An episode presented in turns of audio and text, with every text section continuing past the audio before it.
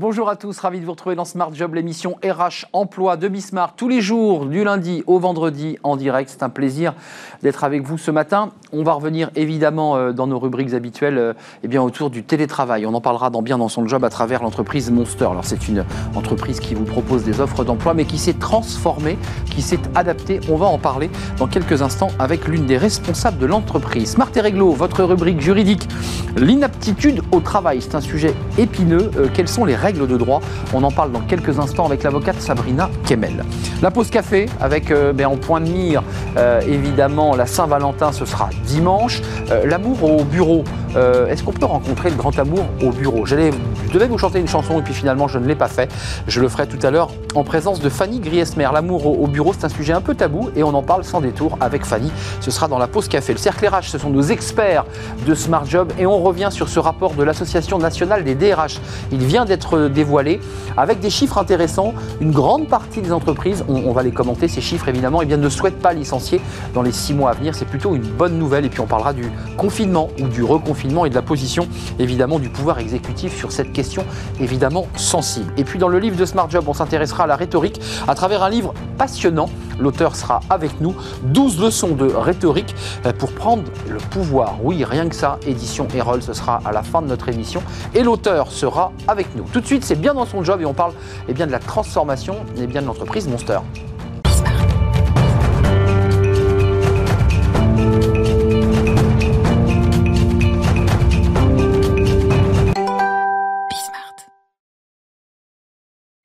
Bien dans son job, on parle, vous le savez, dans notre émission beaucoup, beaucoup du télétravail. On suit son évolution euh, et parfois finalement son caractère un peu chaotique. On, fait le point euh, avec, euh, avec la responsable eh bien, de Monster France, la DRH de Monster France, Nelly Ray. Elle est avec nous par Skype. bonjour Nelly. Bonjour. Vous nous parlez de Marseille, me semble-t-il oui, tout à fait. Euh, je vous parle de, mon bureau en télétravail d'ailleurs. En télétravail. Justement, d'abord, un petit mot pour ceux qui ne vous connaîtraient pas. Vous êtes une entreprise d'offres d'emploi en ligne. Euh, est-ce que votre transformation, celle dont on va parler dans quelques instants, elle est aussi liée au fait que vous voyez passer des annonces et des entreprises qui elles-mêmes se transforment? Est-ce qu'il y a un lien comme ça euh, entre vos clients et votre propre entreprise? Alors, il y a bien sûr un lien entre nos clients et notre euh, propre entreprise, mais il y a un lien très évident. Euh, notre euh, objectif principal, c'est que nos salariés soient dans les meilleures conditions de travail, et ça passe aussi par du télétravail, et c'est exactement la même réflexion pour nos clients. Donc, effectivement, ce lien est assez clair. À quel moment vous décidez chez Monster, et à travers les DRH, dont on parle beaucoup, les DRH qui sont en première ligne depuis mars dernier, vous n'avez pas arrêté hein, depuis, euh, depuis un an ou presque, euh, à quel moment vous décidez de transformer réellement et de créer un accord télétravail? Alors, nous, on a un petit historique sur l'accord de télétravail. On a signé notre premier accord télétravail au 1er janvier 2020, donc avant hein, toute, cette, toute cette pandémie, et on s'était mis d'accord sur un jour de télétravail par semaine avec nos organisations syndicales. Alors bien entendu, avec euh, le confinement, on a mis tous nos salariés en télétravail, ou qu'ils soient en France ou à l'international de toute manière. Et ensuite, pendant l'année, euh, et on va dire après le, premier confinement, on a commencé à réfléchir avec nos organisations syndicales à la possibilité de garder les salariés basés à Marseille en télétravail 100%. Pourquoi ceux qui sont basés à Marseille? Tout simplement parce que ce sont des salariés qui travaillent avec l'international, qui ont des rôles de coordination de plusieurs pays, et ça s'y prêtait vraiment. On a vu qu'on avait, euh, on avait eu des très bons résultats pendant le confinement, là où on était évidemment obligé euh, d'être en télétravail, euh, que ça apportait aussi un certain confort à nos salariés. Ils pouvaient mieux s'adapter sur leurs horaires de travail, travaillant pour plusieurs pays. Et donc, euh, dans l'été, on a signé un accord télétravail 100% pour l'ensemble de nos, salariés basés sur Marseille. Nelly, c'est ce qu'on appelle du full remote, pour utiliser ce mot qu'on utilise beaucoup ici dans l'émission Smart Job. Ça s'est bien passé il y a un accord qui est signé, vous l'avez signé, c'est une information importante. Est-ce que tous les salariés étaient prêts à passer en 100% euh, télétravail? Parce qu'on a un débat et on l'a régulièrement ici. Beaucoup de salariés souhaitent quand même revenir au moins une journée sur leur lieu de travail. Alors, donc tous nos salariés, évidemment, ont signé euh, des avenants à leur contrat de travail, donc ils sont tous entièrement d'accord. Euh, et c'est vrai que de temps en temps, ils aiment bien se retrouver pour pouvoir échanger, pour pouvoir partager aussi pour les moments, on va dire, un peu plus informels qu'on a dans la, dans la vie du travail. Donc, c'est quelque chose, une demande auquel on a accédé assez facilement, c'est-à-dire qu'une fois par semaine, on leur met à disposition des bureaux de coworking sur la base du volontariat. Et c'est pas forcément toujours les mêmes salariés qui, qui viennent. alors nous, c'est le jeudi qu'on a fixé comme jour où on peut aller faire du coworking.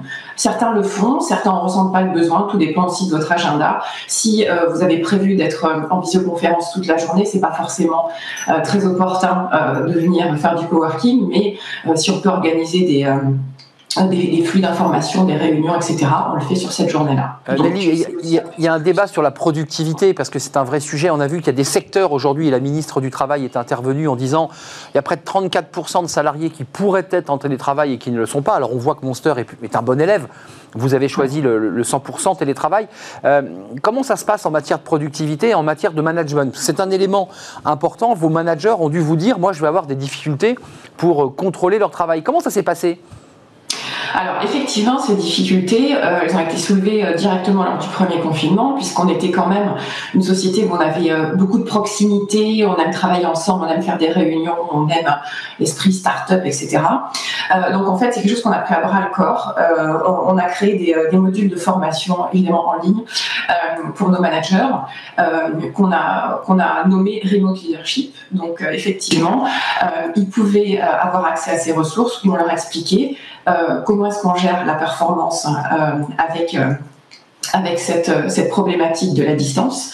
Et c'est surtout, on a mis en place un, type de communication complètement différent de ce qu'on avait précédemment. On a mis tous les lundis, on a créé une réunion qui dure une demi-heure, trois quarts d'heure, où tous les salariés doivent se connecter et on échange, on donne des informations du court terme, du long terme. Euh, on a également mis en place avec euh, euh, notre, direction globale une réunion qui s'appelle Ask Anything, demande-moi n'importe quoi, où n'importe quel salarié peut s'adresser à notre CEO et, poser des questions à l'équipe, à l'équipe dirigeante. Et ça marche De manière, ça marche, très bien. Ouais. On ose. Ils osent, des salariés, s'adresser au CEO en disant Dites donc, là, j'ai quand même un problème d'ordinateur, il faudrait penser à, à me changer le câble Alors, euh, au départ, on, a eu effectivement des petits blancs, et puis voilà, on a appris aussi. Donc, en fait, les, salariés utilisent un chat où ils sont aussi anonymes. Donc, ah. ils peuvent poser euh, leurs questions de façon anonyme. Et euh, on a une voix qui pose des questions directement à notre CEO, mais ça marche très bien. On fait des, on fait des, des, sessions à de façon très récurrente et aussi avec plusieurs types de leaders, de manière à ce que voilà, on puisse s'adresser à notre à notre chef informatique comme euh, à notre CEO, à notre DRH monde, euh, hmm. et ça fonctionne très bien. Oui, parce que les questions sur l'informatique et tous les problèmes de connexion et de Zoom ont dû évidemment être posés, parce qu'au départ, il fallait s'organiser. J'en profite, vous, êtes la DRH de, Monster, à la fois des entreprises françaises et internationales, des salariés qui sont dispatchés dans le monde entier. Quel est l'état du, marché là, à aujourd'hui, à ce matin, chez Monster? Euh, vous sentez une, reprise? Euh, Il y a des secteurs qui redécollent? Comment ça se passe alors, on a vraiment, un, je dirais, un marché qui est, segmenté. Euh, on a des entreprises, euh, bien évidemment, qui sont euh, fermées et qui ne pensent absolument pas à recruter dans, les, dans les mois qui, qui viennent. Et on a des, des, secteurs qui ont complètement explosé et qui, au contraire, recrutent de façon incroyable et bien plus que sur les années précédentes. Je prendrai par exemple Amazon, qui a un plan de recrutement de plus de 3000 personnes qui est en train de, de lancer. Donc voilà, on a vraiment deux types d'entreprises. Euh, et je crois que de manière générale aussi, on peut dire que les entreprises ont, fait le maximum aussi pour garder leurs salariés, pour faire en sorte de pouvoir continuer l'activité et d'être prêts euh, au moment où on va avoir euh, la fameuse relance et où tout devrait repartir. D'ailleurs, c'est peut-être pour ça que vous avez mis en place les applications calmes et puis les deux jours de congé bien-être, parce que ça doit mettre sous pression certains salariés dans ces secteurs qui sont en mouvement, non, j'imagine? Alors, euh, effectivement, donc, euh, pour nous, c'est très important de pouvoir euh, s'assurer que nos salariés soient dans les meilleures conditions pour travailler et aussi qu'ils puissent de temps en temps bah, mettre un petit coup de frein parce que quand on est en télétravail, on, peut travailler tout le temps. et en plus, nous, on travaille à l'international, donc il y a toujours quelqu'un qui travaille chez Monster à n'importe quelle heure du jour ou de la nuit. Donc, effectivement, on a mis un plan qui s'appelle One Monster, One Family, qui permet en fait à nos salariés d'avoir un équilibre entre leur vie de famille et leur vie professionnelle. On leur a effectivement offert deux jours de, euh, de repos qui sont pas des RTT, qui sont pas euh, des congés payés, mais qui peuvent prendre quand ils veulent, juste en, indiquant à leur, manager. Euh, on leur a donné accès aussi à une application où ils peuvent faire euh, de la relaxation, euh, du yoga, à des moments où, c'est nécessaire. On a essayé aussi de les aider au maximum avec leur emploi du temps, parce qu'on se retrouve très facilement en télétravail à avoir des réunions tout le temps. Donc on a dit le vendredi, on appelle ça Flexible Friday, on ne fait pas de réunion interne. Hmm. Donc il se peut qu'on ait, euh, comme aujourd'hui, euh, des réunions euh, ou, des discussions avec des gens de, l'externe, mais il n'y a pas de réunion interne. Donc je peux me concentrer sur mon travail, je peux voilà, reprendre peut-être du travail un peu plus de fond et un peu plus stratégique aussi Merci. quand j'en ai besoin. Merci Nelly, et puis pensez aussi à son week-end, parce qu'après tout, même chez Monster, on part en week-end et c'est aussi bien d'être dans une forme de douceur pour, pour aborder un moment de, de, repos. Merci Nelly Ray, DRH de Monster France. on l'a vu, c'est une entreprise bah, qui travaille à 20 24 heures sur 24, parce que évidemment disséminé euh, dans plusieurs pays du monde. C'était un plaisir de vous accueillir dans l'émission Smart Job. Vous reviendrez peut-être en, présentiel lorsque vous pourrez euh, quitter euh, Marseille. On enchaîne par. Merci, merci beaucoup Nelly. On enchaîne par notre rubrique Smart et Réglo. on s'intéresse eh bien à l'inaptitude au travail. C'est un sujet très complexe et on fait le point dans quelques instants avec Sabrina Kemel, notre invitée. Elle est avocate. Smart et Réglo, notre rubrique juridique focus tous les jours sur un sujet très précis. Alors aujourd'hui, on s'intéresse avec Sabrina Kemel. Bonjour Sabrina. Bonjour Arnaud. C'est un plaisir de vous accueillir, avocate au barreau de Paris, spécialiste en droit du travail et en droit social. On s'intéresse à l'inaptitude au travail. Alors c'est une expression qui est parfois comme ça rentrée dans le langage commun, mais il est inapte au travail. Derrière, il y a des enjeux de droit qui sont importants. Euh, c'est quoi l'inaptitude au travail déjà? Ça peut être pour des problèmes de santé tout, pour tout problème de santé, euh, c'est quand bah, le salarié ne va plus pouvoir travailler comme il travaillait avant, de façon. Euh, soit l'inaptitude va être prononcée de façon partielle, soit elle va être prononcée de façon totale. Donc, euh, Par un médecin Bien sûr, c'est le monopole du médecin du travail. Donc il y a un document officiel qui indique que ce salarié ne pourra plus effectuer les tâches euh, pour lesquelles il était payé. Comment ça se passe ensuite? On le reclasse ou pas? C'est obligatoire? Alors, dès lors que cet avis d'inaptitude, parce qu'on parle d'un avis d'inaptitude est émis, euh, ce qu'il faut savoir, c'est qu'il peut être contesté, cet avis d'inaptitude, tant par l'employeur que par le salarié devant le Conseil de prud'homme, on a 15 jours pour le contester. Euh, s'il n'est pas contesté, bon, de toutes les façons, l'employeur va devoir reclasser le salarié, à la condition mmh. que l'avis d'inaptitude autorise des reclassements, parce que vous avez certains euh, avis d'inaptitude qui n'autorisent pas le reclassement. Bah oui. Donc, le euh, salarié est inapte à toute autre activité. Le salarié est inapte à toute autre activité. Dans ce cas alors, bah, eh bien, dans ce cas, euh, le salarié ne sera pas reclassé. Mais là où, si vous voulez, techniquement, pour les employeurs, il y a un danger, c'est qu'en fait, quand vous avez un avis d'inaptitude, le médecin du travail a la possibilité de cocher deux petites cases, dont je, deux petites cases qui indiquent euh, qu'en fait aucun reclassement n'est possible et que l'employeur est dispensé, est dispensé de toute recherche de reclassement. Donc dès lors que le médecin a coché l'une de ces deux cases, vous pouvez licencier votre salarié. Alors, motif, euh, quel est le motif là? C'est un licenciement C'est un licenciement pour inaptitude. Inaptitude. Ça existe, hein, c'est une ligne qui existe, licenciement pour inaptitude. Bien sûr, licenciement pour inaptitude. Qui donne droit à, tout la, qui a tous les qui droits. Qui donne droit à des indemnités qui vont, euh, dont le montant va varier en fonction de si l'inaptitude est d'origine professionnelle ou non professionnelle. Alors là, on arrive sur un point très très précis. Prenons le cas d'une personne qui avait une activité physique euh, sur les chantiers qui a le dos brisé et donc mhm. qui est en incapacité de pouvoir faire son travail. Et il se retourne contre l'entreprise en disant Vous ne m'avez pas donné euh, les conditions de travail nécessaires, des ceintures, mhm. euh, des, des monts de charge électriques, donc il est en droit de se retourner contre l'entreprise. Alors, il va être en droit. Et donc négocier. Oui, disons qu'une fois que son inaptitude professionnelle va être prononcée, déjà lui va avoir le droit à une indemnité qui est importante puisque c'est le double de l'indemnité de licenciement classique. L'indemnité est doublée en cas d'inaptitude professionnelle. Et par la suite, il peut très bien saisir le conseil de prud'homme pour venir dire mon inaptitude, en réalité, elle est liée à la faute de l'employeur, donc je demande à ce que mon licenciement soit reconnu sans cause réelle et sérieuse. Et donc là, il aura le droit à d'autres dommages et intérêts. Mais je découvre avec vous, parce que c'est un sujet extrêmement précis, que c'est une source de conflits. Il y a des conflits sur ces sujets d'inaptitude? Beaucoup de conflits? Bien sûr, il y a des conflits, parce que parfois vous avez des inaptitudes qui sont déclarées, euh, mais qui, qui sont déclarées par le médecin du travail, qui ne sont pas d'origine euh, professionnelle, en mmh. tout cas. Euh, ça peut être mental parfois. Mais bien sûr, ça peut être mental et le salarié va venir dire derrière, mais attendez, en réalité, moi, c'est lié. Si j'ai été déclaré inapte, c'est parce que vous m'avez harcelé ou c'est lié au burn-out qui a été euh, le mien. Donc, je conteste. Mais l'entreprise gagne jamais dans ce cas-là. On peut toujours trouver. Non, mais je parle à l'avocate.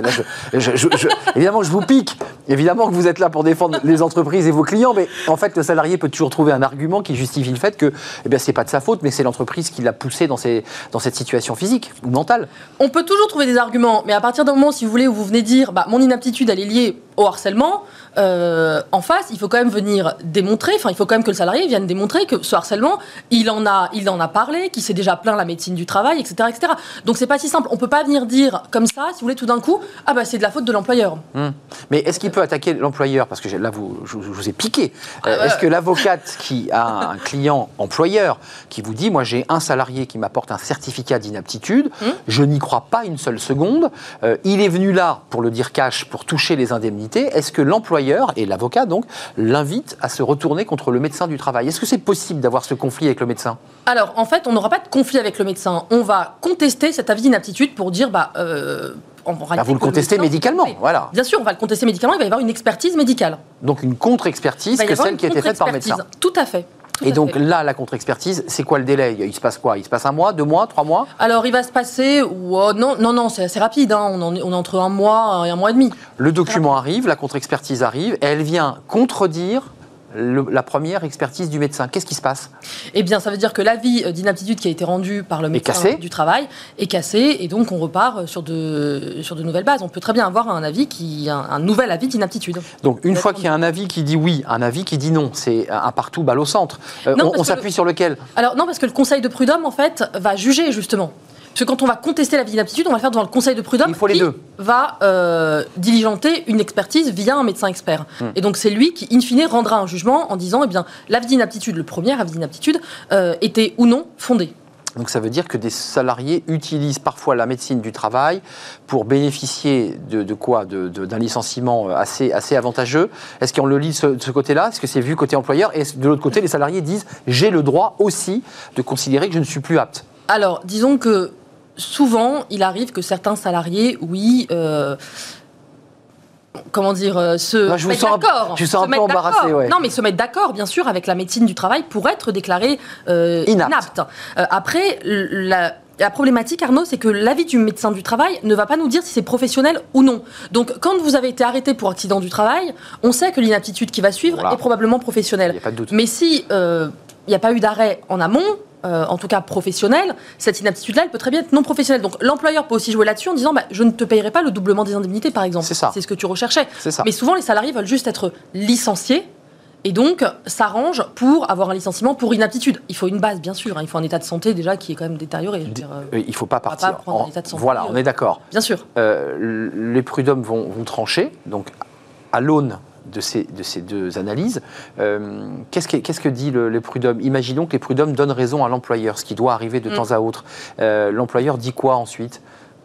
Bah, L'employeur, en fait. Euh, il... réintègre le salarié ou il le licencie euh Non, en réalité, euh, le salarié, si finalement la vie d'inaptitude tombe, le salarié va continuer à exercer ses fonctions ou à être placé en arrêt comme il l'était auparavant. En hmm. revanche, si la vie est confirmée, eh bien, il va devoir être licencié. Et là où il faut aussi faire attention pour les employeurs qui nous écoutent, c'est que vous avez un mois, en fait, pour licencier le salarié ou pour le reclasser. Si vous ne l'avez pas fait dans ce délai d'un mois, vous devez reprendre le paiement des salaires. Parce qu'à partir de la vie d'inaptitude, le salarié n'est plus payé. Il doit être classé. Donc il y a un délai très court pour agir. Il y a un délai très court pour agir. Euh, merci Sabrina Kemel, parce que c'est un sujet euh, assez, euh, assez épineux, cette mm. inaptitude, et qui est finalement paradoxalement source de conflit entre, oui. entre, oui, oui, oui, entre l'employeur et, le salarié qui utilise à sa manière des méthodes dilatoires, en tout cas des méthodes subtiles, pour atteindre son but, qui est le bah, mais vous savez, je crois que aussi, les, employeurs aussi peuvent parfois utiliser certaines méthdes. Enfin, il faut pas. voilà. voyez Ne soyons pas angéliques. Hein, je suis équilibré. Ne soyons hein. pas angéliques. je suis d'accord. Et puis au prud'homme ensuite de trancher quand tout ça arrive jusqu'au prud'homme. Il y a des médiations, j'imagine, avant euh, Il y a des conciliations, il y a des bureaux de conciliation pour qu'on essaie de s'entendre et qui sont avantageux. Ce sera un bon sujet, la conciliation. Pourquoi concilier dans le conseil de prud'homme? Ça a des avantages. Je suis assez d'accord avec vous. On n'a pas assez évoqué encore le conseil des prud'hommes et, et, cette chambre avant mm. euh, l'arrivée euh, devant, les, devant les syndicalistes de prud'homo. merci Sabrina Kamel d'être venue, avocate barreau de Paris, spécialiste en droit du travail. C'était un, un focus sur l'inaptitude au travail. Alors là, on change de sujet. C'est la pause café avec Fanny Griesmer. Vous allez voir, c'est bientôt la Saint-Valentin. On des fleurs, des bijoux, des cadeaux. Et si on rencontrait le grand amour au, au travail? Bah oui, c'est un sujet tabou. Elle nous en parle.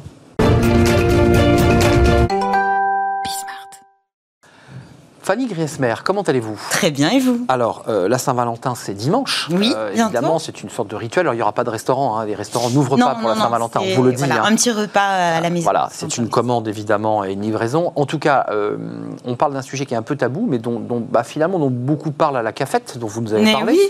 C'est l'amour au travail, c'est rencontrer à la machine à café. à la machine à café. C'est le, le- bah, rencontrer euh, le grand amour ou le petit amour parfois aussi, il faut le dire. Aussi. Il y a le grand Mais amour, là, on parle le- de Saint-Valentin. vous- êtes une grand romantique, amour, Fanny. Mais bien sûr. Mmh, c'est ça. Je vois des cœurs partout. Hum, c'est ça. Donc c'est le grand amour. Vous avez choisi le grand amour. Exactement. On, on va prendre un Bah oui. peu d'a- d'avance sur dimanche, mais c'est vrai que voilà, cette saison, l'amour et l'amour au travail et plus largement dans le cadre professionnel.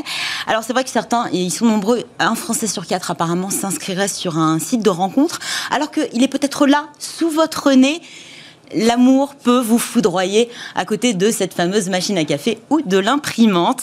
L'amour au bureau, un sujet tabou, comme vous le disiez, oui, qui fait l'objet de nombreux fantasmes. Et pourtant, c'est surtout une réalité. Un Français sur deux aurait déjà une fois, une, une fois en tout cas, une relation amoureuse dans le cadre de leur travail. Résultat d'une étude réalisée par l'agence d'intérim en ligne CAPA.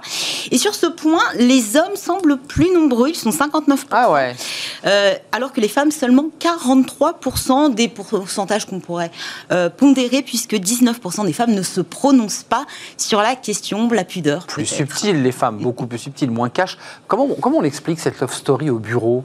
Pourquoi ça marche si bien? que le bureau semble être un lieu euh, très propice aux rencontres. Ah oui. Euh, Peut-être parce qu'on y passe beaucoup de temps, hein, à minima 8 heures par jour. Mais l'entreprise est aussi une micro-société. Euh, c'est vrai qu'on est entouré de, bah, de personnes qui nous ressemblent hein, finalement.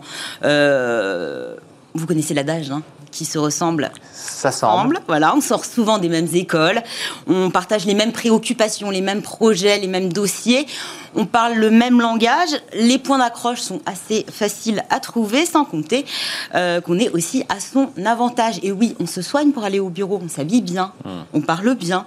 La On se plupart du temps, on cherche à être à son avantage, si ce n'est être le meilleur. Il y a aussi les jeux de pouvoir hein, qui contribuent à renforcer l'attraction. Pas étonnant donc que au bureau aussi, Cupidon décoche quelques flèches. Euh, c'est banal ou c'est euh, illégal tout ça? Alors banal, oui, puisque un Français sur deux déclare Enfin, là, avoir vous déjà grand, une vous relation parlez de grand amour, euh, il y a aussi le petit amour, hein, je Oui, leur dis. petit, mais voilà, moi, petite je, histoire, moi quoi. je parle des, des, des, des vraies love Ouais. stories. Celle qui va peut-être. Ouais, qui va aller au mariage, quoi. Voilà, Ouais. espérons-le. C'est- c'est légal ou pas? En tout cas, rien ne nous interdit d'avoir une relation avec notre collègue de bureau, surtout pas la loi. hein. Vous ne pouvez pas être licencié, par Ah. exemple, parce que vous fréquentez un collaborateur.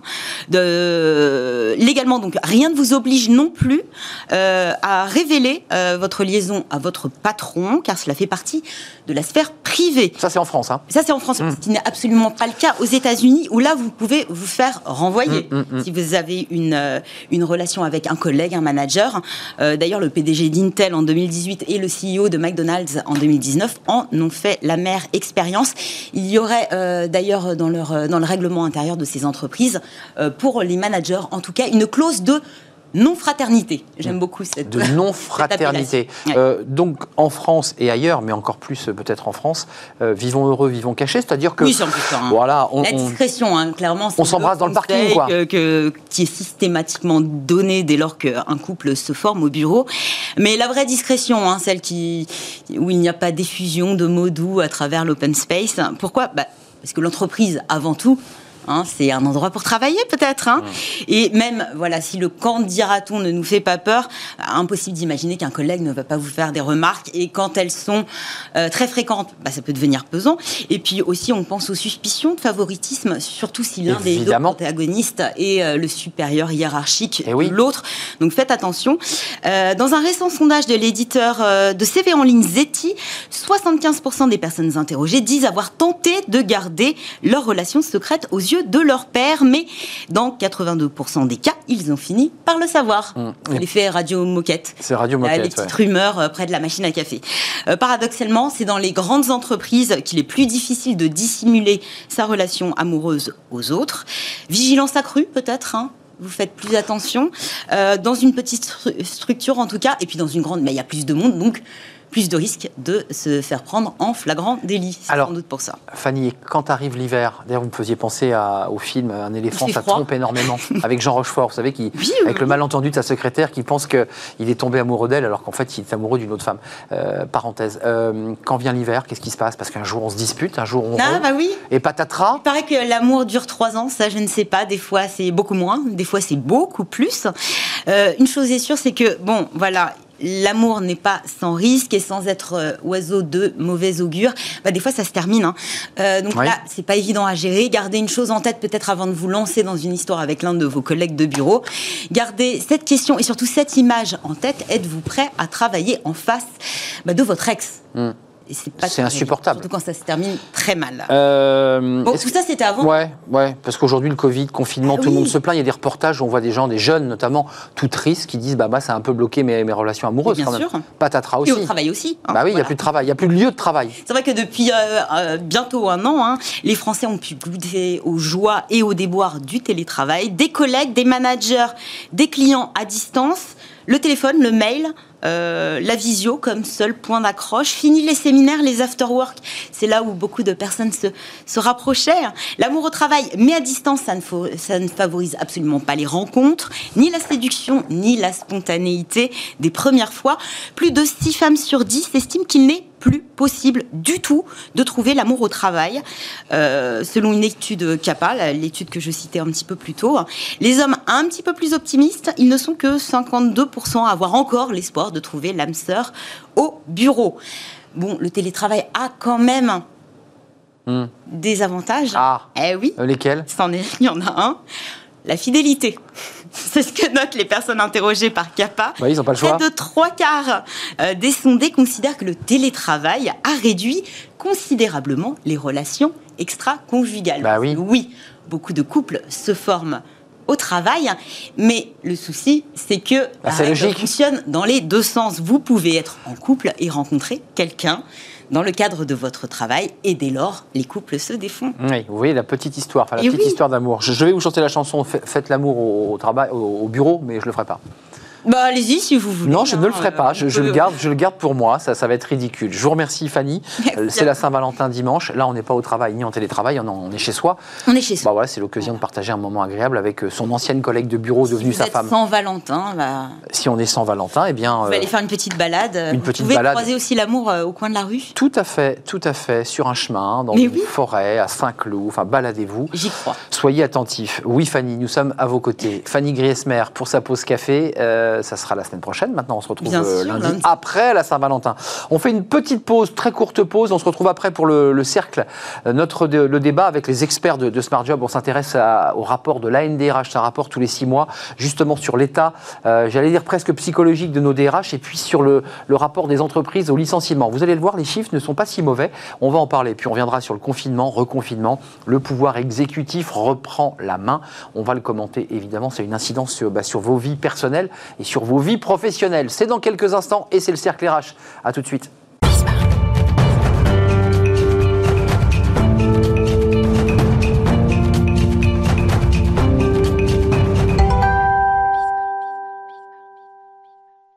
Le cercle RH, c'est notre débat, c'est le débat du vendredi avec les experts de, Smart Job. Je, vais vous les présenter évidemment. Il y a deux sujets importants. Il y a ce rapport de l'Association nationale des DRH qui fait une sorte de photographie euh, de la situation des entreprises et on va parler de l'état psychologique des DRH euh, à l'instant T avec des entreprises qui, pour une grande majorité d'entre elles, on va le commenter, n'ont pas prévu de, licencier, de se séparer de collaborateurs pour une grande majorité d'entre elles.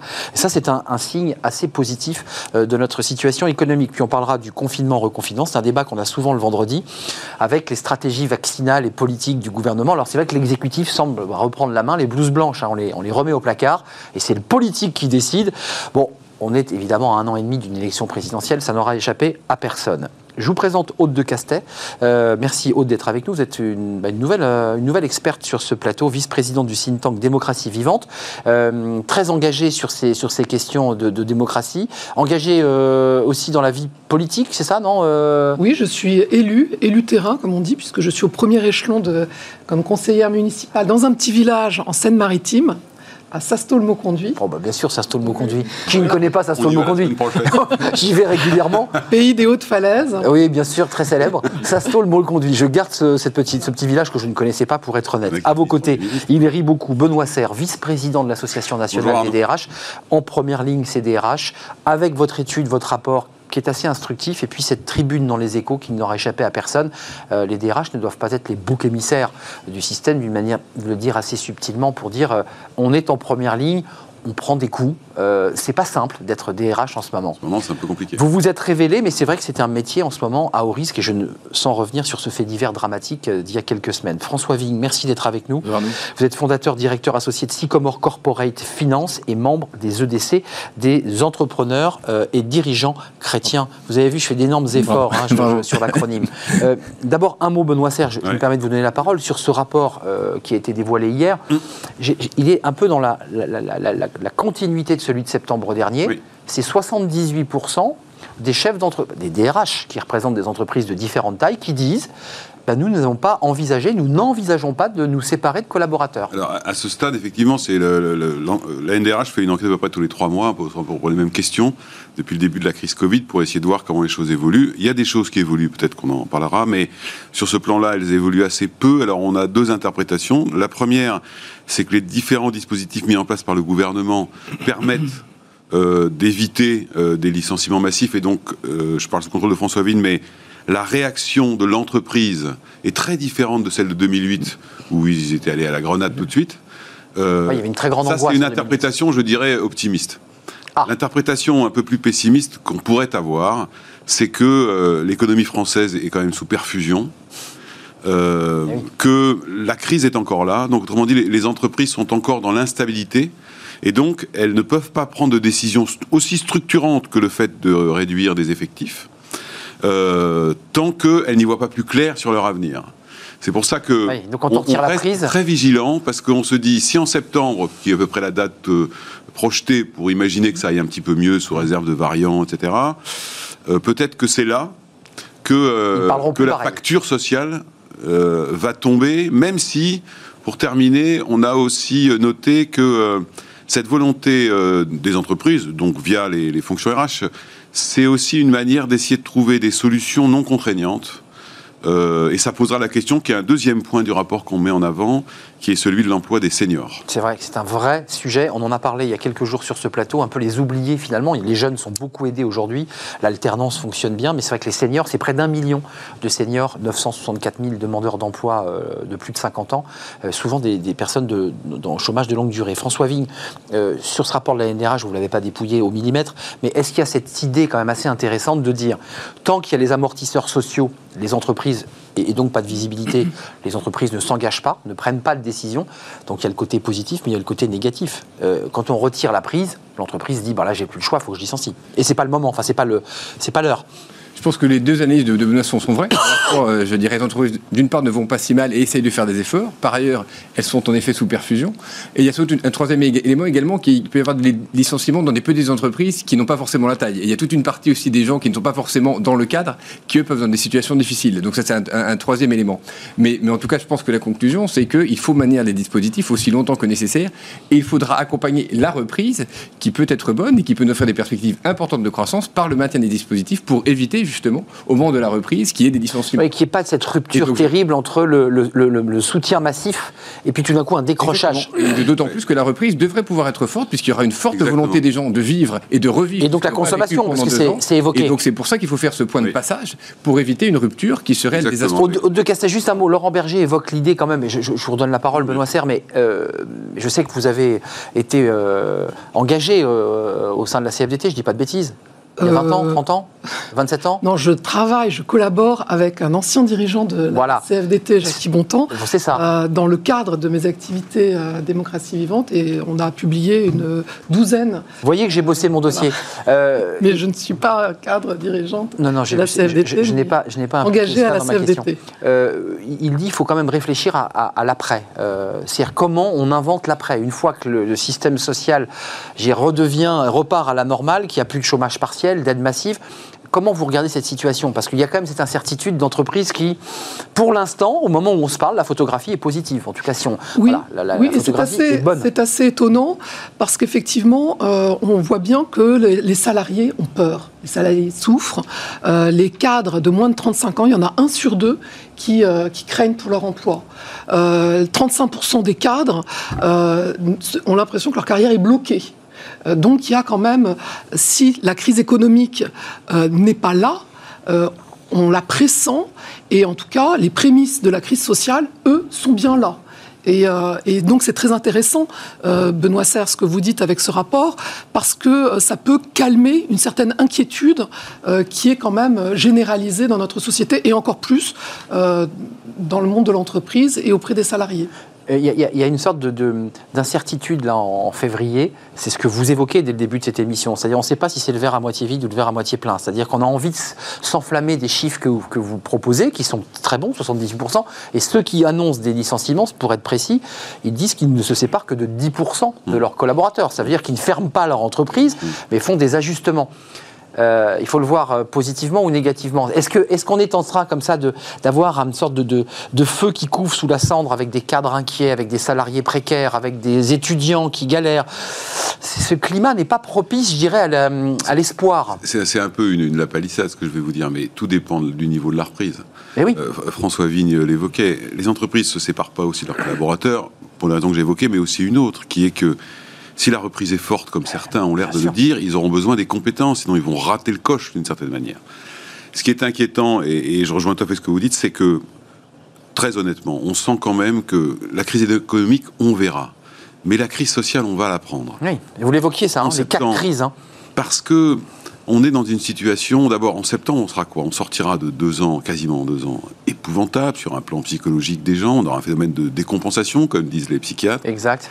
Vous aurez un autre phénomène qui est, il ne faut pas le perdre de vue, les mécontentements qui existaient avec les gilets jaunes, avec tout ça. Rangés dans la toujours poche. là. Bah Pour oui. le moment, ils ont été écrasés. Et Bah puis, on voit bien, dès que les pouvoirs publics évoquent l'idée de la retraite, l'idée de l'assurance chômage, hop, l'incendie reprend. Donc, et on se doute qu'ils vont le faire. Ils vont le faire. euh, oui, ça a l'air très, très Euh, engagé. C'est des très- choix politiques, mais ils vont le faire. Et puis, la, la troisième raison, c'est qu'on sera, il ne faut pas le perdre de vue, en septembre, en pré-campagne présidentielle. Eh oui. Et qu'en France, c'est toujours un, un psychodrame, Hum. euh, avec évidemment un niveau de tension sociale qui sera politisé. Donc, cette espèce de de choses-là, c'est ce qui nous pousse, nous, Hum. La NDRH, à ne cesser de répéter au pouvoir public, qu'on a l'immense honneur de les rencontrer, de dire laissez la liberté aux entreprises de s'organiser sur le télétravail, sur la formation, sur tout ce que vous voulez, Euh, sans être, euh, pas fichez-nous la de paix. la souplesse. Parce que bien sûr. le contrôle du climat social se fera sur le terrain, dans chaque entreprise.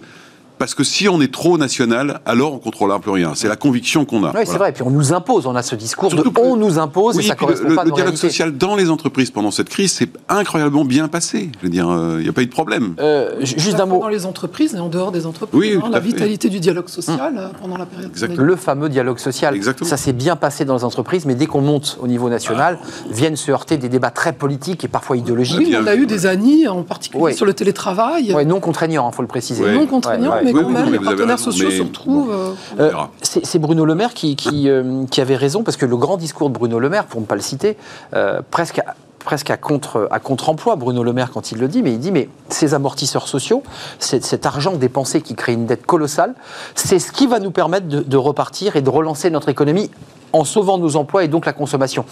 C'est très à contre-emploi pour un Bruno Le Maire qui se défendait être un, un candidat libéral lorsqu'il était euh, candidat à la primaire euh, à, à droite. Mais passons, Euh, c'est intéressant ça. Oui, bien sûr que c'est intéressant. Mais encore, ce qui, qui nous permet, c'est que l'ensemble des pays réagissent également de la même façon. On n'est pas les seuls à faire ça. Et donc, c'est ce qui nous permet collectivement, encore, de gérer cette crise de, de façon aussi intelligente que possible. Euh, Et, et sachant que je, je- je partage le même euh, credo que, que- que votre association, et donc euh, Benoît, et je pense qu'il faut vraiment faire confiance aux entreprises, aux chefs d'entreprise, pour gérer avec les partenaires sociaux Ouais, ces problèmes. c'est évident. Et par ailleurs, j'entends juste beaucoup, on parle toujours de craintes, etc. Je pense qu'il faut arrêter d'attiser les craintes. On est dans une société à fleur de peau. Nous sommes là aujourd'hui plutôt, on peut déjà se satisfaire d'une chose. Il y a peu de- le, le chômage a peu monté.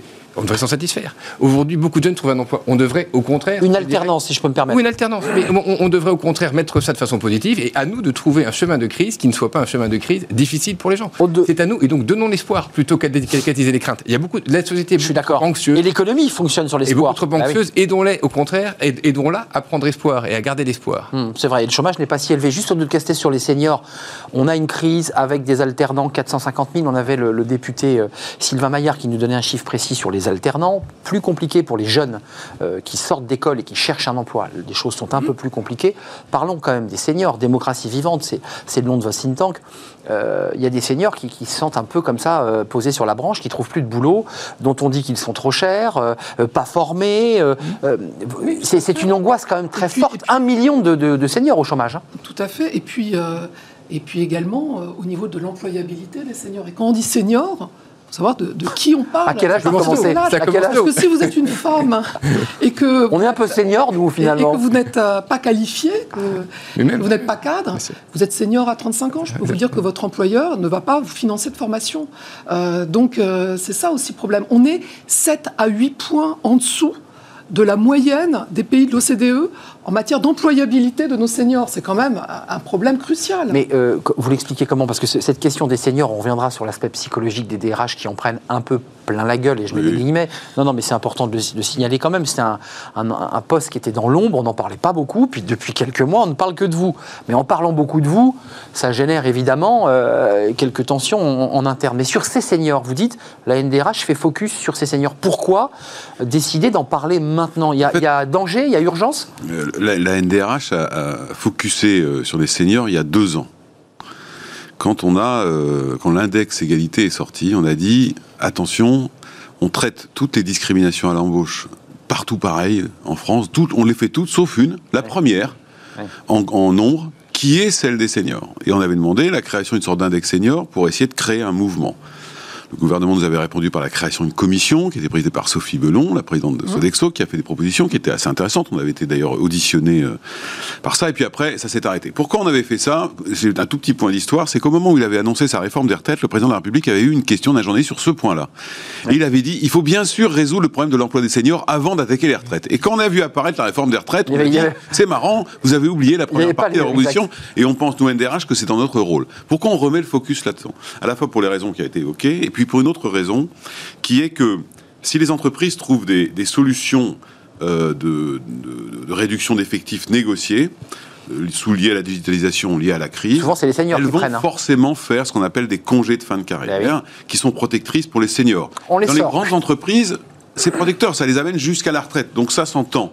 En revanche, vous aurez le même phénomène dans les PME, Mais qui elles n'ont pas les moyens Eh de non. mettre la même chose. Eh Et non. donc, la chose dont on a l'air, c'est de dire, il va y avoir un drame sur les seniors. Comme vous l'avez dit, la France est en retard sur l'emploi des seniors par rapport à tous les pays d'Europe, quasiment. Et surtout, dans les PME, ce, fera- ce sera des drames sociaux. Euh, les EDC, je donne la, la parole à Aude de Castet, mais les EDC, parce que là je parle aux chefs d'entreprise, je ne sais pas si vous recrutez les seniors, la finance, il y a plutôt l'image d'Épinal des jeunes branchés euh, qui sont la tête dans les écrans, enfin, je ne sais pas, vous On a recrutez besoin les... des deux. On- Vous avez besoin des deux? Non, mais je ne sais pas, je vous Mais- taquine, mais mais... Les seniors apportent une autre expérience, Ouais. ils apportent leur expérience, ils apportent du recul, ils peuvent apporter des contacts aussi. Donc, on, on- bien Ouais. sûr qu'on recrute également des seniors et bien sûr qu'on continue à employer des seniors. Et, et les EDC sur cette question, juste une question, parce que ça m'intéresse.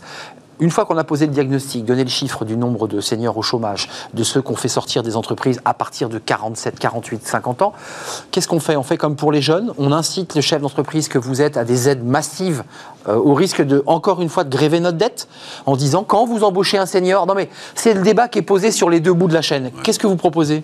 À, la fois sous des, des- je dirais des aides et par ailleurs beau- beaucoup la formation. Enfin, nous, nous, nous croyons, nous, aux, aux EDC, que nous sommes là pour faire grandir nos salariés. Et les faire grandir, c'est les faire grandir tout au long de leur carrière. C'est pas s'arrêter de les faire grandir à, à partir de 35 ans. Ils doivent croître. Et on est là pour leur permettre de réaliser et de, de réaliser leur, leur plein potentiel. Ils sont créés à l'image de Dieu, tous nos salariés. Et donc, on veut véritablement créer aujourd'hui les, les- leur, leur donner toute leur divinité. Et, Jusqu'au bout. et jusqu'au bout, jusqu'au bout. Et donc, et avant qu'ils aient le droit, évidemment, au repos euh, le moment venu. Mais donc, nous sommes là pour faire grandir, pour leur permettre de croître, de, de gagner en compétences. Vous évoquez le repos éternel. leur- Ah, bien sûr, mais ça, euh, enfin, le repos et, et- et l'éternité, qui est aussi la vie éternelle, parce que derrière le repos, il y a la vie éternelle. J'entends bien, non, mais il y, a il y a un débat philosophique que vous lancez.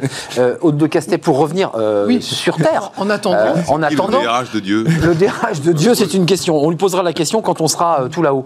Euh, concrètement, il y a un débat des aides, parce que le- le- là, on a beaucoup, beaucoup donné d'argent euh, aux entreprises, 8 000, 4 000 euros en fonction de l'âge, euh, jusqu'en master, presque jusqu'à 30 ans.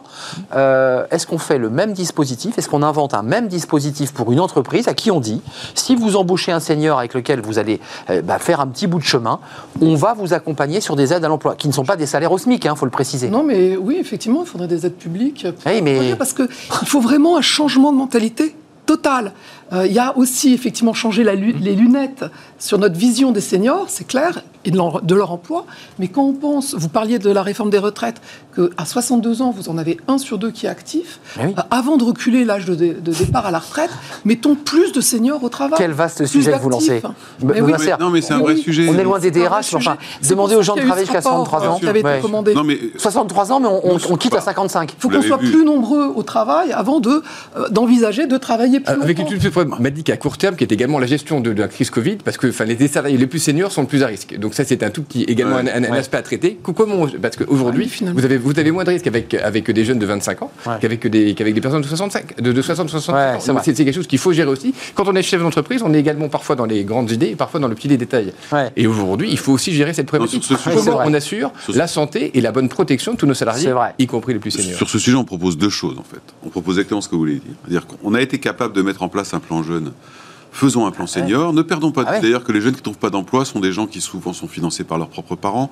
Donc quand un senior tombe au chômage à 55, 56, Paf c'est deux générations par trois Bah qui, oui. sont, Bien qui sûr. sont touchées. Premier point.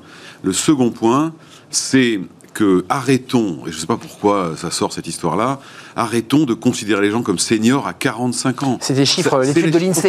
Ouais, non, c'est mais, l'INSEE, non, mais c'est ouais. la loi. C'est la loi, ouais, c'est l'INSEE. Ça les met dans une C'est case. dingue. Bien sûr. Or, je parle sous votre contrôle, mais la problématique réelle de l'emploi des seniors, avec la comparaison au CDE qui a été faite, se pose à partir de 55. 55, ouais. Et lorsque vous avez fait un minimum d'études, à 45, vous êtes à la moitié de votre vie professionnelle. Donc c'est déjà terrible. D'ailleurs, le, le rapport Belon proposait Oui. qu'on arrête de parler de seniors et qu'on parle de personnes expérimentées. Je Vous suis d'accord. C'est le mot qui est Voilà. Donc les deux, les deux sujets. Mais sur l'histoire de la dette, moi je n'en sais rien, mais Bah, sincèrement, Elle est là, la dette. Hein. oui, mais la dette sociale sera beaucoup plus coûteuse si on passe Ah oui. pas Ah oui, oui. à 1 Ah sur 2, mais à, un- mais Oui. à euh, quasiment 2 sur 2, Bien sûr. au-delà de 60 ans au chômage. Donc il y a un moment, il va falloir le faire. On a su le faire pour les, pour le, pour les plans jeunes et ça marche plutôt, tant mieux. Juste un petit point, 495 000 contrats d'apprentissage, Hmm. 5 000 dans l'État. Toujours l'État qui joue. Non mais Ah, le mauvais élève. hein. Enfin, c'est Euh, pas pour dire, mais sur tous les Pourquoi sujets. je dis ça? Comme on s'est fait un peu euh, enguirlander sur le télétravail par Ouais. le Premier ministre, je, je, je- moi je Premier ministre, on rappelle quand même que 495 000 contrats, 490 000 sont issus du privé Et 5000 seulement du et public. 5 000 du public. Donc ils n'ont moins donc, il y a quand même un petit sujet d'exemplarité. Ça me réjouit plutôt. Enfin, je, préfère que les emplois soient créés dans les entreprises qu'au sein de l'État. Oui, Ouais. mais bon, Enfin là, même- là, il aurait pu montrer l'exemple, l'État, c'est ce Donc que vous on voulez dire. Cause jeune, nationale. Euh, nous on appelle à ça. Juste d'un mot chacun. Malheureusement, le débat est passionnant. Et, euh, vous savez, j'ai pas pu traiter, j'en étais certain d'ailleurs, le, le thème de- d'Emmanuel Macron euh, qui reprend en main, je dirais, sa communication autour du, du- du Covid. Euh, ah, pff, oui, certes, mais est-ce qu'il n'y a pas un rapport de confiance par rapport à ces choix stratégiques On était dans une sorte de déprime incroyable il y a un mois, puisqu'on nous annonçait Oui. que tout allait fermer. Vous vous rappelez, vous étiez là. Benoît Serre était là. Aujourd'hui, on nous dit. Bon, on est Non, sur non, un plateau. Oui. Est-ce que ça joue pour le chef d'entreprise que vous êtes dans la confiance des marchés, dans le- la confiance de l'économie, au-delà des enjeux politiques, parce qu'évidemment, personne n'est dupe Qu'aujourd'hui, les gens ont vu avec, euh, avec un certain effroi arriver un nouveau confinement. Et aujourd'hui, les gens se trouvent soulagés, pour l'instant, par le fait qu'il n'y ait pas de confinement. Et je pense qu'il faut arrêter de les faire vivre dans la menace permanente d'un reconfinement. D'autant plus qu'aujourd'hui, les chiffres ne, ne justifient pas un confinement et que par ailleurs, si on dit qu'il y a un confinement nécessaire pour stopper les, les variants, de toute façon, les variants sont là. Donc il est trop tard pour les stopper. C'est clair. Sauf sans doute dans certaines régions, peut-être en La Bretagne, Moselle. etc. Et la Moselle. non, mais en, en- en modèle, il est là. Il de est là, toute façon, aujourd'hui, il faut arrêter de, de- de raisonner d'abord de façon au niveau national, il faut raisonner par région. Les variants sont là. Et aujourd'hui, ce qu'il faut surtout gérer, c'est nos capacités hospitalières de façon à pouvoir gérer les cas graves et ce qu'on peut faire. Aude de Et, Castel. et en revanche, il faut arrêter de menacer tous les jours les gens d'un Ouais, oui. confinement. Ça crée des angoisses terribles, terribles. Oui, mais justement, l'annonce du président de la République du non-confinement, eh bien, elle, elle est très importante Très. parce que d'une part, euh, ça restaure euh, le primat du politique. Alors, c'est vrai que Pas trop tôt, hein, si je peux me permettre. Ça fait presque un an que les blouses blanches parlent à la place de, et des comités oui, d'éthique oui, et de. mais on, Je peut-être m'autorise. pas- hein. On s'est peut-être pas assez rendu compte à quel point, euh, il y a un peu moins d'un an, euh, eh bien, euh, il y a eu une sorte de révolution dans l'histoire de l'humanité, puisque pour la première fois de notre histoire commune, l'homme est passé avant l'économie. Alors, euh, ça, c'est. Moi, j'ai interviewé euh, Augustin de Romanet, PDG d'ADP, qui me le faisait remarquer il y a quelques jours, et c'est vrai que c'est assez fondamental. Alors, c'est vrai que depuis, euh, depuis on était gouverné par ce satané virus et par les médecins, et puis là, le président de la République a restauré euh, ce primat. C'est terminé, Il a suis désolé, mais à, condi- à condition que dans trois semaines, le président ne redonne pas la- les clés. euh, Non, il a euh, ouvert mentalement. Voilà. Maintenant, il a ouvert mentalement. Hum, euh, donc, il y a ça une veut rupture. dire que Il y a une rupture. les musées progressivement se réouvriront. Hum. Peut-être qu'on aura des régions qui vont se reconfiner localement. Par région, en fonction des zones. Mais mentalement, Oui. on est ouvert. Le président de la République a euh, posé là un acte de confiance Ouais, aussi ouais, ouais, ouais. dans la responsabilité Ouais. individuelle On est au service du collectif. c'est vrai. Bah, c'est quand même fondamental. 10 secondes, Benoît. Un mot, juste un point, je prends tout ça est exact et, et sous l'effet de la prise de conscience. Et c'est heureux du président de la République Hum. que la crise psychologique est installée. C'est vrai. Qu'elle va être dix fois plus dévastatrice si on n'y fait pas quelque chose que la crise Covid elle-même, Hum. parce que ce sera sur un temps long. Oui, mais c'est vrai que c'est vrai que le président Et- et a été informé avec ses visiteurs du Et soir ça- de lui dire la situation est grave, Voilà. très grave. Et c'est Oui. bien que Ah oui. l'espèce de dictature médiatico-sanitaire euh, C'est vrai. avec des professeurs de médecine qui s'engueulaient en longueur de plateau, c'était un peu fatigant. C'était un plaisir de vous accueillir. Euh, Benoît Serre, merci, vice-président de la NRH, senior partner au BCG, je ne l'avais pas précisé. Merci à euh, Aude de Castet, vice-président du think tank Démocratie Vivante. Vous revenez quand vous le souhaitez de votre joli petit village de Seine-Maritime, dont le nom m'échappe déjà. Mais- Sasto, le mot conduit. Voilà, ça c'est le mot conduit, sera le mot du jour. François Vigue, merci d'être venu, fondateur associé Sycomore Corporate Finance, membre dirigeant des EDC, euh, entreprises et dirigeants, Entrepreneurs et- entrepreneurs et dirigeants chrétiens. Vous savez, j'échite toujours. Tout de suite, c'est notre livre. Nous sommes très en retard et vous allez voir, c'est la rhétorique. Ça va forcément vous intéresser. Comment devenir un très bon, un excellent orateur? Eh bien, on a un auteur. Il nous parle euh, en visio euh, de Londres et il est l'auteur d'un livre. Il est avec nous.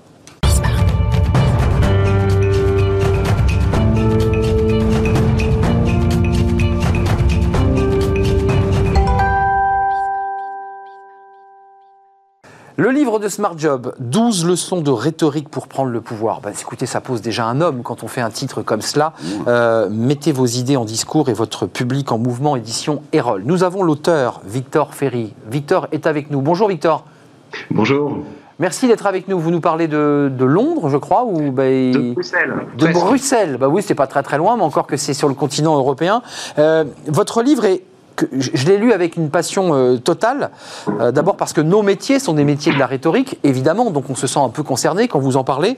Il y a une introduction assez riche et historique euh, sur le rapport au pouvoir, qu'est-ce que le pouvoir, et vous dites en permanence, attention, attention, moi je vous forme pas à devenir des bons orateurs. Qu'est-ce que vous voulez dire par là? C'est le cran au-dessus, votre livre? Vous les formez à quoi? À la rhétorique? Ça n'a rien à voir avec le sophisme, parce qu'il y a un débat philosophique là. Mhm. Oui, je trouvais que c'était important de poser la différence entre ce qu'est un bon orateur et un grand orateur. En fait, le bon orateur se maintient au niveau des techniques. Donc c'est possible de faire un discours qui est très bien structuré, un discours qui va persuader, mais la différence c'est que le grand orateur a une vision. Et donc c'est pour ça que je trouvais ça intéressant de plonger mon public dans le travail d'écriture d'un manifeste, donc être capable de se représenter euh, une vision de ce qui ne va pas aujourd'hui dans le monde et une vision de ce qu'on voudrait que le monde devienne. Et ça, historiquement, c'est ce qui a fait la différence entre les gens qui parlent bien et les gens qui sont vraiment capables de créer un mouvement. Euh, assouplissez votre pensée avant de dire, commencez par montrer. C'est totalement passionnant. Alors vous l'illustrez avec des exemples évidemment dans, votre livre. hein. C'est à la fois de la littérature, c'est très bien écrit, mais c'est aussi extrêmement informatif. Qu'est-ce que vous voulez dire par là Avant de dire, commencez par montrer? Oui, euh, donc ça c'est une partie qui porte sur la description. Et donc c'est très important de, de savoir décrire. C'était comme ça qu'on emportait le, euh, une affaire dans le, dans, le monde, dans le monde romain. Donc on s'opposait à un adversaire face à un, face à un tribunal, et celui qui remportait l'affaire, c'était celui qui était capable de montrer par exemple la scène du crime ou euh, la cruauté du coupable comme si le public le voyait sous les yeux. Et donc la personne qui est capable comme ça, par son discours, d'allumer le théâtre de l'esprit du public, de leur faire voir ce dont il parle, c'est celui qui est le, le plus susceptible de les persuader. Mais- juste, euh, réglons cette affaire tout de suite, parce que j'ai trois invités qui sont impliqués dans leur vie respective, dans des associations, qui prennent la parole, qui sont des gens actifs. Euh, entre le sophisme et, et le- et la rhétorique, c'est quoi? Parce que souvent on dit les sophistes, c'est des gens qui vous vendent des glaces dans le désert. Ils ont une telle faculté à s'exprimer, c'est tellement agréable qu'on part avec eux. Il y, a, quoi? Il y a un peu de mensonge dans la rhétorique ou il y a une vérité profonde? Juste parce que vous en parlez beaucoup de cette question-là. En fait, la, la rhétorique, c'est une discipline qui est amorale. C'est très important. Donc, il faut faire une différence entre quelque chose qui serait immoral et quelque chose qui est amoral. Moi, mon travail, c'est de former des gens à parler le plus efficacement possible. L'éthique, c'est leur problème. Parce que moi, je ne suis pas un moraliste. L'éthique, c'est le problème de l'orateur. Et donc, une personne qui euh, utilise ces outils pour faire le mal, l'histoire le jugera. Et moi, mon travail, c'est d'aider les gens à être les plus efficaces possibles. je, trouve ça passionnant parce que euh, vous, vous, donnez des exemples aussi, qui sont des exemples littéraires, avec euh, la façon dont on va construire un texte et on va l'exprimer alors sous forme romantique, sous forme réaliste. Vous prenez des exemples à travers Zola, à travers, à travers Chateaubriand qui sont les bons orateurs aujourd'hui ou les excellents orateurs? Quels sont vos modèles à vous, Victor? Parce qu'on a tous des modèles. On observe des hommes et des femmes qui s'expriment à la tribune de l'Assemblée, au Sénat. Euh, c'est qui pour vous les modèles? Alors justement, c'est pour ça que j'ai écrit ce, livre, c'est que je déconseille aux, gens de regarder leurs modèles autour d'eux. Parce qu'on peut avoir une tendance comme ça à devenir une imitation de ce qui se fait dans le contemporain. Et donc, c'est une bonne idée d'aller puiser nos modèles euh, dans la Révolution française, dans l'Antiquité. Quand on lit, par exemple, un discours de Robespierre, un discours de Danton, eh ben, on va trouver des tournures de phrases, on va trouver une force, une puissance, une conviction qui manque un petit peu aujourd'hui. Donc, aujourd'hui, ça arrive de temps en temps que je sois convaincu par un beau discours. J'ai beaucoup aimé, par exemple, le discours de la reine d'Angleterre au début du Covid, j'ai trouvé que là, tiens, il se passait quelque chose.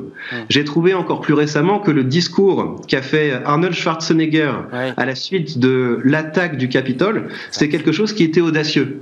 Mais je, je déconseillerais aux gens de s'éprendre d'orateurs contemporains. Ils ont beaucoup plus euh, intérêt à regarder au-dessus d'eux qu'autour d'eux. Hum, au-dessus d'eux, puis d'aller réouvrir des livres, hein, parce que vous faites beaucoup de références à, des, orateurs romains qui sont des phrases incroyables. Vous avez un travail de documentation sur ce livre qui est assez riche. Euh, comment, on fait finalement pour euh, être bien avec soi-même? Parce que être un bon orateur, c'est aussi se sentir bien avec soi-même. Il y a aussi un travail très psychologique que vous développez pas forcément dans le livre. Mm-hmm. Pour se sentir bien avec soi-même, que voulez-vous dire bah, Il faut être en phase avec soi-même. Il faut se sentir bien dans son corps. C'est quoi? C'est la voix, c'est les yeux, c'est les mains, c'est sa gestuelle, comme je suis en train de faire là. C'est quoi euh, Alors en fait, c'est, euh, j'aurais tendance également à, à, dire aux gens de se concentrer d'abord sur leur vision. Il peut y avoir des orateurs qui euh, font tout le contraire de ce qu'on conseille, du type tenez-vous droit, regardez bien le public dans les yeux, et qui pourtant sont capables d'embarquer le public. Donc je conseillerais beaucoup plus aux gens de se consacrer à leur vision et à leur capacité à raconter, à décrire et à embarquer le public avec eux. Hmm. Parce que quand on maîtrise cette capacité, des personnes qui payent pas de mine, ben on se rend compte qu'ils peuvent, euh, peuvent effectivement euh, galvaniser une salle. Hmm. Qui ne payent pas de mine, c'est intéressant. Donc quand on, ça part de l'intérieur, ça part de la pensée et ça part pas que de l'extérieur. Victor Ferry, bon petit café ou thé de Londres. J'invite à tout le monde à lire ce livre. Euh, les trois invités, ils vous ont écouté avec intérêt. 12 leçons rhétoriques pour prendre le pouvoir. Mettez vos idées en discours et votre public en mouvement. Il y a un travail sur le fond, sur quelle histoire vous voulez me raconter? Voilà, racontez-moi quelque chose. C'est très important. Merci à mes invités, Benoît Serre, François Vigne, Haute de Castel, de m'avoir accompagné jusqu'au de l'émission. C'est la fin. Merci à Fanny Griesmer. Merci à Kenny Dellenbach pour la réalisation. Merci à Justine au son. Merci à toute l'équipe, Margot et Pauline qui nous accompagnent. Euh, merci pour leur travail. Euh, on se retrouve lundi, évidemment. Bon week-end sur les antennes de, de Bismarck. Portez-vous bien. Mettez une écharpe, il fait un peu froid. N'oubliez pas les fleurs, c'est la Saint-Valentin dimanche. Bye bye.